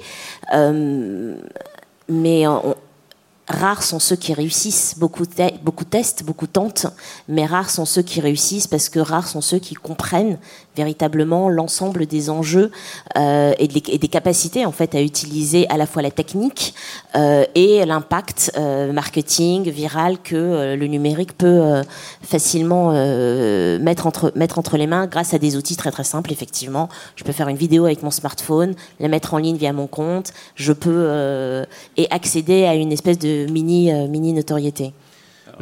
Pour rebondir sur ce que dit Salwa, euh, je crois que là où on a un enjeu euh, extrêmement important, c'est de se dire que si on veut que le numérique soit euh, finalement une chance pour tous, une promesse de réussite, il faut que le numérique soit représentatif de la diversité des territoires, ce qui n'est pas le cas aujourd'hui.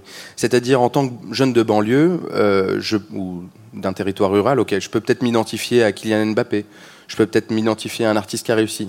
Qu'en est-il des entrepreneurs de la tech Qu'en est-il des gens qui portent des projets dans ce secteur-là euh, il y a une sous-représentation des femmes, il y a une sous-représentation d'un certain nombre de sociotypes, et qui fait que je me réveille le matin et je rêve pas de me voir en grand entrepreneur du numérique parce que j'ai personne qui me ressemble. Vous dites même que cette diversité, elle est loin d'être décorative. Hein. Pour vous, elle est au cœur du processus d'innovation. Mais c'est évident. Je pense qu'une entreprise qui réussit, elle est riche de sa diversité. Et je crois que la France qui réussit, c'est une France qui sera fière de cette diversité. je crois qu'on touche là de près même le, thème de votre conférence et de, de votre forum, c'est le vivre ensemble. Moi, je, crois beaucoup au créer ensemble.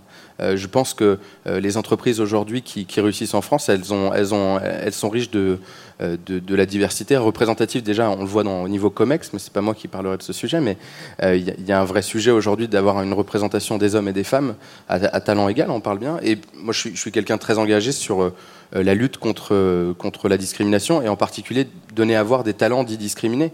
Euh, aujourd'hui, j'ai eu la chance d'occuper des fonctions de direction dans, un grand groupe qui s'appelle TBWA.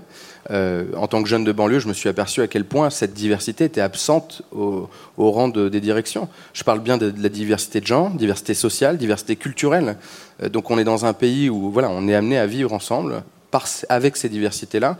Faisons de nos entreprises qui, des, des, boîtes qui sont fières de ça, qui sont fières de cette diversité. Je vous donne la parole tout de suite, euh, Monsieur Jacob. Oui. Petit Chander, je, créer sa boîte, ça, fait rêver. Euh, mais on constate quand même qu'il est plutôt rare que des gens qui montent une boîte n'aient ni diplôme ni euh, moyens pour le faire. Est-ce que ça, justement, on parle de, diversité, d'accession sociale et d'ascension sociale grâce au numérique, mais il faut quand même être formé. Et pour ça, c'est difficile de se former tout seul. Je suis d'accord. Euh, alors, dans la tech, c'est assez compliqué parce que les outils numériques aujourd'hui, on, l'a abordé tout à l'heure, on a la connaissance de comment utiliser ces outils. Mais par contre, comment les créer, c'est toujours une, grande question. Lorsqu'on monte une start-up, beaucoup de, jeunes souhaitent monter une start-up. Et majoritairement, des startups ne fonctionnent pas, malheureusement. Et lorsqu'ils montent ces startups, bah, il leur manque forcément toutes les connaissances techniques pour créer leur application, pour créer leurs outils. Et du coup, c'est vrai que l'enjeu de la formation, il est super important dans la création d'une startup. Vous vouliez dire quelque chose, M. Jacob je... Je, risque de, revenir en arrière, mais légèrement, sur euh, l'ouverture que constitue euh, Internet et les outils numériques hein, virtuels au monde. Elle n'est pas si simple parce que je pense que les frontières sociales sont encore très fortes. Euh, on s'en aperçoit.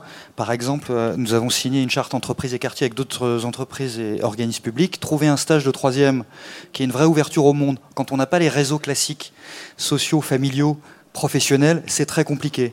Et il faut aussi aider ces jeunes à avoir cette ouverture-là, sinon on reste cloisonné, avec plutôt d'ailleurs des usages récréatifs, ludiques, euh, qui, restent de l'ordre du rêve, mais qui ne sont pas pratiques, et on a besoin, effectivement, je pense qu'on reviendra dessus, de cette diversité ensuite, mais il faut la créer, la susciter relativement tôt, et ça ne se fait pas spontanément. Alors j'ai vu, Monsieur Babkin, je vais vous donner la parole, et Madame Toko également, un baromètre est prévu justement en 2019 pour présenter des chiffres concrets sur l'état de, des lieux de la diversité dans le numérique.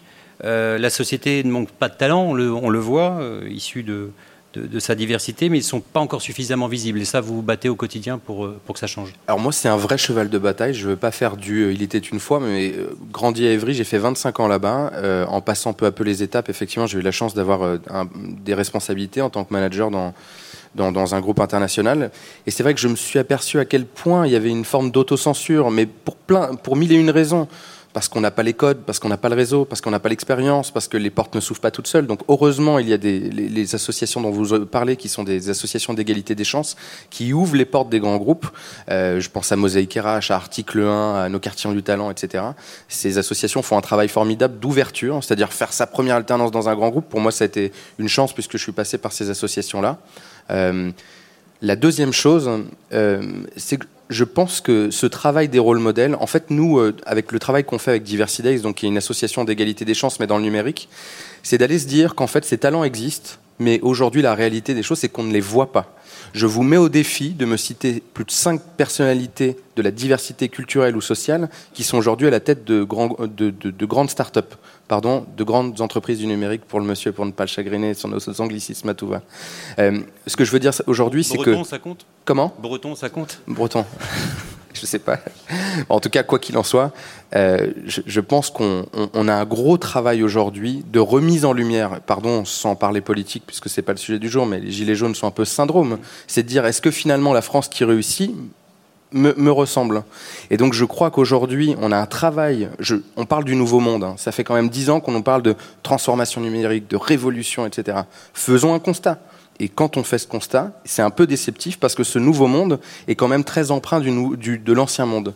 J'entends par là qu'il reprend souvent, malheureusement, euh, vous l'avez vu peut-être à la une de management, il y avait eu les dix personnalités qui font la tech.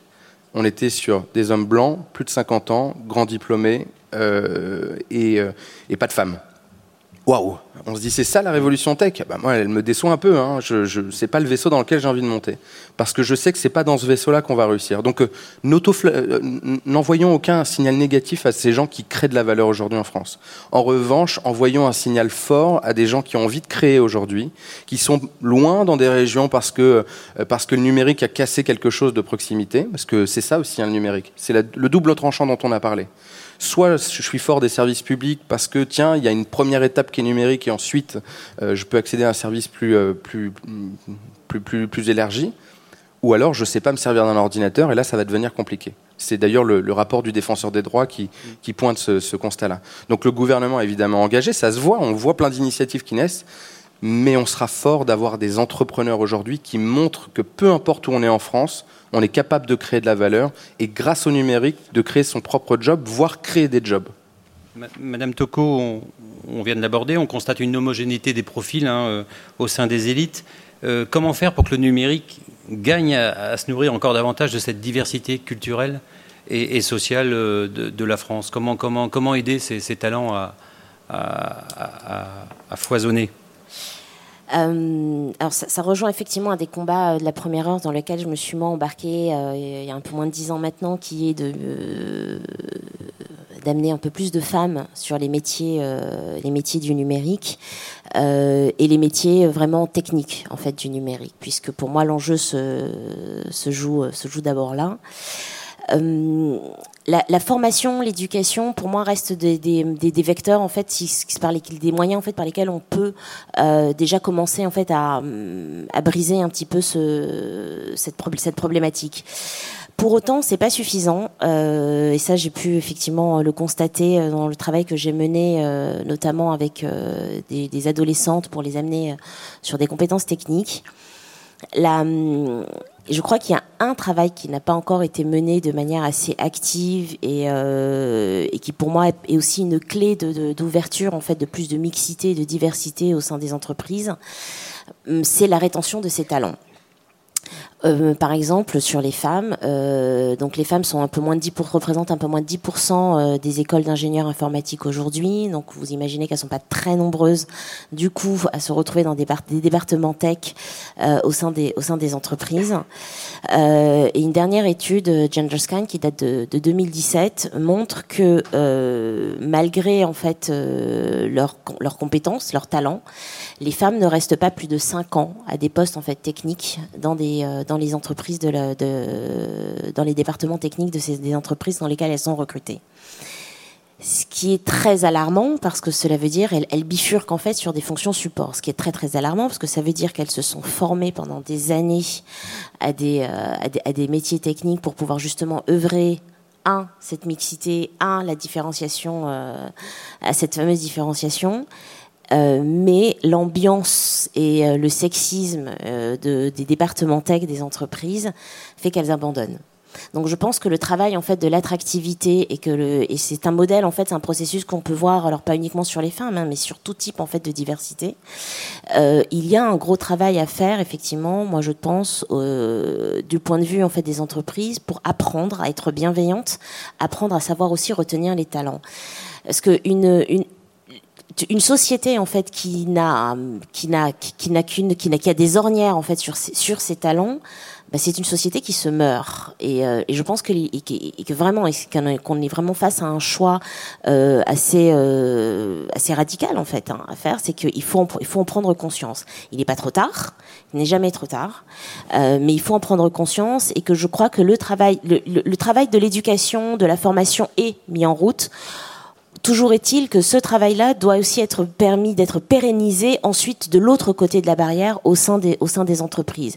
Et qu'aujourd'hui, il est de notre responsabilité de travailler effectivement sur la rétention des talents et la rétention de tous les talents au sein des entreprises. Alors, Deep Chander, euh, pourquoi les jeunes filles euh, et les femmes ne se tournent pas plus spontanément vers les métiers de l'informatique? Alors, il existe euh, plusieurs hypothèses. Rien n'est certifié ou vérifié. Bien sûr, on a des statistiques ou des surveys qui ont été lancés. Désolée encore euh, de l'anglicisme. Des enquêtes, des sondages, merci. Euh, moi, je, pour un petit peu euh, vous, expliquer l'état, Salva, on, en a parlé à l'instant de la tech et des femmes.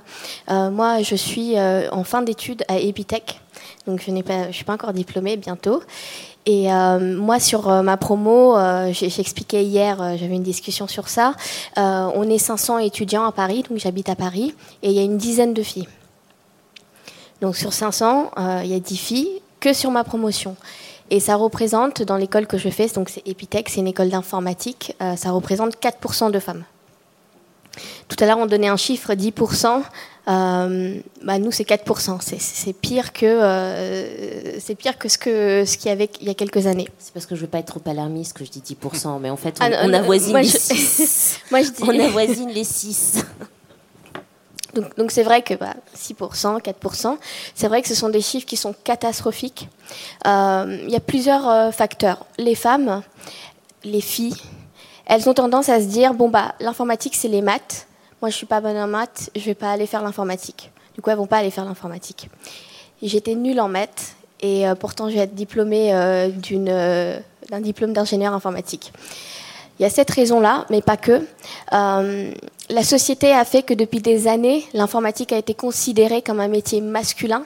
Et finalement, on a tendance euh, sur des forums et des salons, je, vois euh, énormément de parents dire à leurs enfants Viens, on va voir l'école d'économie ou de médecine ou, ou, autre DUT, BTS, etc. Droit, ça, ça, ça arrive souvent aussi mais jamais dire à une petite fille Ah, viens, on va voir l'école d'informatique, ou viens, on va voir un DUT informatique. Ça n'arrive que très, très rarement. Et on se rend compte, bah, le, gap se fait ressentir dans les entreprises. Il faut savoir que les entreprises ne vont pas recruter des profils femmes si elles n'existent pas. Donc il y a aussi cet enjeu d'éducation qu'il faut intervenir dès le très jeune âge. Et c'est ce qu'on fait en fait quotidiennement avec Emma. Euh, on va vraiment aller rencontrer ces jeunes, donc des collégiens, lycéens, leur expliquer c'est quoi le code. Bien sûr. Euh, le code n'est pas seulement euh, euh, ce qu'il faut savoir euh, en numérique, mais comprendre vraiment ce qui se passe derrière. Quand je vais faire une recherche, qu'est-ce qui se passe derrière? Comprendre, donner cette connaissance de l'informatique du numérique, c'est essentiel.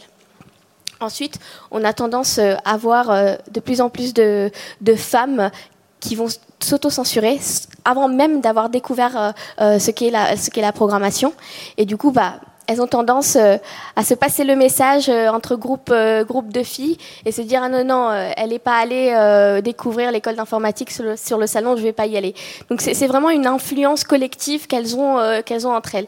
On s'est rendu compte sur nos ateliers que lorsqu'on a des filles qui vont venir coder bah, elles réussissent aussi bien que les petits garçons. Et des fois elles réussissent même mieux et elles vont même beaucoup plus loin. Mais ça il faut pas le dire. Faut pas le dire. Elles réussissent aussi bien alors, ce qui est intéressant, c'est On n'est pas plus, on n'est pas meilleur. Ce qui est intéressant, c'est quand on parle des femmes, il y a les mains de, des hommes qui se lèvent, donc c'est plutôt, plutôt bon signe. Je vais quand même reposer une question à Anthony Batkin parce que vous avez, vous avez un petit peu moins parlé que les autres.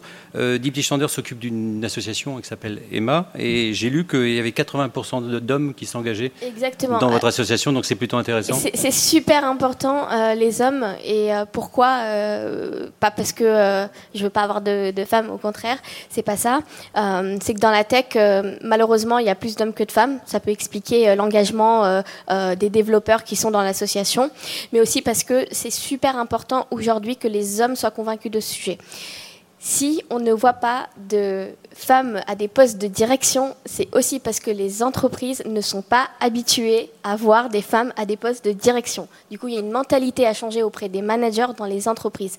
Et ça, ça va passer par vraiment engager les hommes majoritairement, les managers, ce sont des hommes en entreprise. Du coup, s'ils ne sont pas convaincus du changement, bah, ça va être compliqué de leur dire bon, bah, aujourd'hui, tu recrutes une femme. Je ne suis pas pour les quotas ou quoi que ce soit, mais j'estime qu'à CV égal, à compétence égale, si j'ai un candidat homme et un candidat, une candidate femme, je voudrais qu'on recrute la femme parce que pour montrer ses rôles modèles, pour montrer cette, euh, inégalité. Et, du coup, ça sera un pas en plus, un pas en avant pour donner cette mixité dans la tech. Je vous aurais bien applaudi, mais je n'ai pas, pas le droit. Euh, Monsieur Babkin, comment, comment avoir le soutien des hommes dans un milieu très masculin comme celui du numérique? Waouh euh, J'ai deux heures. En fait, j'aime pas trop cette segmentation euh, homme-femme. Je, crois beaucoup aux bonnes volontés. Euh, aujourd'hui, quand on va sur le terrain, nous on a fait le, pari au lendemain d'une édition parisienne de, de, Diversity Days. Euh, on, s'est dit on va aller dans, les régions pour aller révéler les talents, les, les potentiels qui sont aujourd'hui peut-être pas suffisamment accompagnés, qui n'ont pas suffisamment de réseau et qu'on ne voit pas suffisamment. Et en fait, quand on voit le potentiel, mais il n'est pas genré. Euh, c'est des, des, entrepreneurs, peu importe euh, leur âge, peu importe leur niveau de compétence, etc. Donc, euh, je, je, crois qu'il faut prendre les bonnes ondes. Moi, j'apprécie beaucoup ce que fait Dipti parce qu'elle a fait le choix d'avoir justement quelque chose de très ouvert. Vous seriez surpris, nous, des gens qui sont investis dans notre association. on a aussi bien des décideurs, qui soient politiques, qui soient de grands groupes, que des étudiants, que des gens qui n'ont même pas le bac. Donc, on, a des gens qui ont des, des, pédigrés, si j'ose dire, très différents. Je crois vraiment que euh, il s'agit moins d'hommes ou de femmes que euh, de, gens qui ont envie de faire bouger les choses. Je crois que 2019 est d'ailleurs une date un peu symbolique pour ça. En fait, euh, la crise sociale qui a explosé, il y a un cri du cœur aussi de gens, à mon avis, qui se sentent loin des opportunités telles que, le numérique les promet, c'est-à-dire plus de connexions, travail à distance, des services plus faciles d'accès. Et en fait, je crois qu'on peut apporter la réponse en, mettant en lumière des, entrepreneurs qui, ont fait du numérique un tremplin pour eux et un ascenseur social. Alors, j'ai vu M. Zerouki, vous avez la main, M. Jacob aussi, mais le problème c'est qu'on est très pris par le temps. J'aurais voulu savoir est-ce qu'il y a des questions sur ces thèmes de la diversité et de la mixité dans les filières euh, tech, dans le numérique? Ou est-ce que... J'ai vu tout à l'heure, non? Si, je vous en prie. Euh, vous avez un micro qui va arriver très rapidement, parce qu'il y a un concours de start-up qui va commencer dans, dans quelques minutes. Mais la promesse n'est pas tenue du monsieur, alors? Mais monsieur, vous avez une question? C'était sur le thème du début, quoi. Ouais. Bon, bon, la fera en off. Bah, en fait, moi aussi, c'était sur euh, un autre, enfin pas un autre sujet, mais pas précisément sur la diversité. Bah, allez-y, posez votre question. J'ai de la chance. Euh, quel regard vous portez sur euh, l'impact environnemental du numérique? Madame Toko, vous avez vu, je vous ai pas donné la parole. c'est une autre conférence, là, non Oh là là. alors longtemps, on a cru que le numérique pouvait être pouvait être une solution en fait aux problématiques euh, environnementale euh, qu'on rencontre. Puis, euh, puis, puis, puis, tout d'un coup, on s'est rendu compte que le numérique, en fait, était un, un ravageait le ravageait l'environnement. c'est hum, c'est un vrai sujet. Non, non, c'est un, un, vrai sujet. Il y a, hum, encore pas beaucoup de, solutions concrètes en fait qui euh, qui émergent et c'est bien pour ça aussi qu'on travaille nous au sein du Conseil national du numérique sur euh, cette euh, interaction entre environnement et, numérique. Donc on n'a pas encore de solution, mais je, je, il y a comme toute révolution, en fait, effectivement, il y a des impacts qu'on n'avait pas mesurés et euh, auxquels on est confronté aujourd'hui. Donc, je pense qu'il ne faut pas désespérer, qu'on peut tout à fait, euh, on, peut rétablir en fait un, équilibre. Encore faut-il, en fait, justement, et moi j'insiste beaucoup sur là-dessus, faire de la pédagogie autour de ces sujets-là et de, l'éducation en fait autour de ces, sujets. Et c'est un des, euh, c'est c'est une, des problématiques en fait qui est la plus, qui, fait partie en fait des numéros en termes de d'entrepreneuriat dans le, dans le numérique, justement. Excusez-moi, je me permets juste. Monsieur Baptine, en deux phrases, Monsieur Jacob et Monsieur Zerouki, et on arrête derrière. je donnais juste un nom. Il y a une femme très investie sur ce sujet qui s'appelle Inès Leonarduzzi, qui a créé Digital for the Planet et qui fait beaucoup de conférences et, qui crée beaucoup de contenu sur ce sujet. Donc je vous invite à, la consulter. C'est elle l'experte euh, en France, je trouve. Monsieur Zerouki, vous vouliez revenir sur le, sur le thème? Juste précédent Alors juste euh, deux mots parce qu'on on a parlé d'éducation euh, concernant cette, question de diversité. Et euh, moi, c'était vraiment pour appuyer effectivement les, observations qui viennent d'être dites, c'est-à-dire que chez les enfants, avant 10 ans, on n'observe aucune socialisation de genre encore, c'est-à-dire qu'on voit les mêmes compétences chez les filles et chez les garçons. Et je crois que le numérique doit euh, s'inscrire. On ne doit pas se poser simplement la question de savoir pourquoi est-ce qu'il y a peu de femmes dans le numérique, mais plutôt dans tout ce qui est technique, parce que je pense que ça s'inscrit dans un mouvement qui est beaucoup plus global, euh, qui est celui de, de, de, vraiment l'appropriation masculine euh, de tout ce qui est technique et de son corollaire, donc le, sous-équipement des femmes. Je peux rajouter. mais avec grand plaisir. Mais j'aurais préféré que vous terminiez en fait. Ah, je... voudrais finir par vous. D'accord.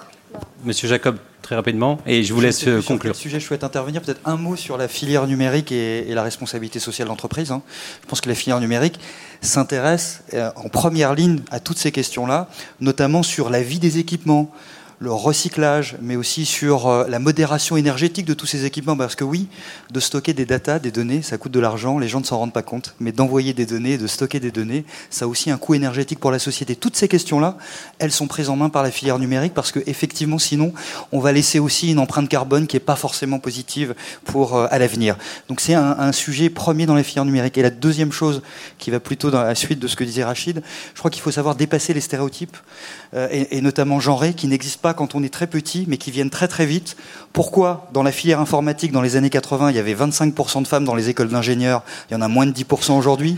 Pourquoi alors que 54% des bacheliers scientifiques sont des jeunes filles? On ne les retrouve pas dans les filières du numérique.